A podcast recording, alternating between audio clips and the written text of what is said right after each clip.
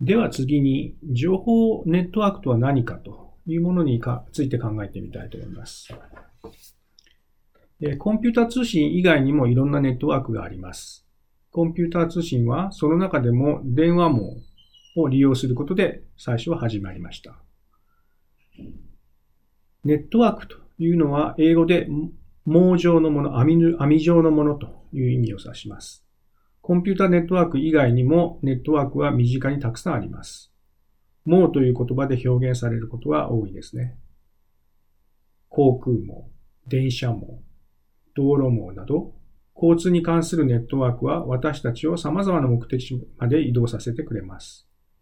水道網やテレビ放送網などは、不特定多数の人にまんべんなく水や放送電波を送り届けてくれます。地理的に離れた場所に人や物、情報を運ぶためにネットワークが利用されていると言えます。コンピューターネットワークというのは、それが登場した当初は、大学の研究者たちの情報のやり取りに特化したものでした。初期のネットワークでは電話網を利用していましたので、コンピューターのデジタルデータを利用するために電話のアナログデータから変換する必要がありました。え受話器のスピーカーとマイクを用いる音響カプラと呼ばれるものを介して、え電話網を利用してデジタルのデータを伝送いたしました。その後、モデムと呼ばれる電話網との接続のための専用装置が開発されました。現在では ADSL モデムとか、え ONU と呼ばれる光回線ですね。そういうような集団装置が各家庭にもあるんじゃないかなと思います。その先に有線ルーターやモバイルルーターなどがあって、スマートフォンのデザリング機能なども用いることができます。これを通じて電話回線や光ファイバー網、携帯電話網などに接続してインターネットを利用することができるようになっています。では、ネットワークを利用してどんなことができるでしょうか？具体的にはファイルの共有、プリンターの共有や情報発信ですね。メール、それからチャットやメッセージアプリの利用、掲示板への書き込みやネットを使ったショッピングなどができます。それについて一つ一つ見ていきましょう。まずファイルの共有ですけれども、文書やデータベース、音楽データや動画ファイルなど様々な種類のファイルを友達や会社の同僚、取引先などと共有することができます。プリンターの共有とは、複数台のパソコンで1台のプリンターを共有できるようなに利用することです。ネットワークを構築しないと1台のパソコンに1台のプリンターが必要になりますけれども、ネットワーク上にプリンターを配置することで複数のコンピューターから利用することができます。インターネットのホームページを作成して、たくさんの人に自分の情報を見てもらうことができます。ブログをに書き込むことで自分の日常を多くの人に見てもらうこともできます。これがまあ情報発信の一つの手段ですね。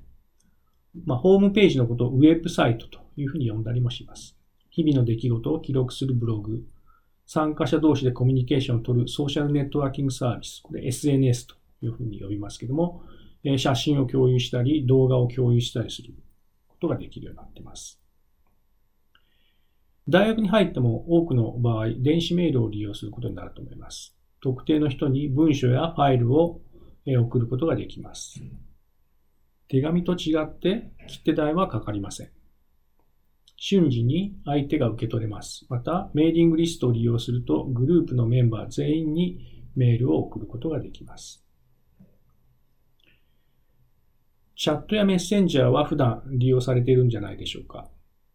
ウェブサイトや専用ソフトを用いてリアルタイムに文章のやり取りができます。多数の人と同時に行うこともできます。具体的には LINE とか Skype というようなアプリがありまして、音声によるインターネット通話のできるサービスもあります。掲示板という言い方は最近あまりしないかもしれないんですけども、話題ごとに分かれているウェブサイト上の掲示板に文字を書き込んで、他の利用者と情報交換を行うことができます。チャットに似ていますが、掲示板の情報が長時間掲示され続けるのに対して、チャットの発信というのは保存されず、過去の履歴が見られない場合が多くなっています。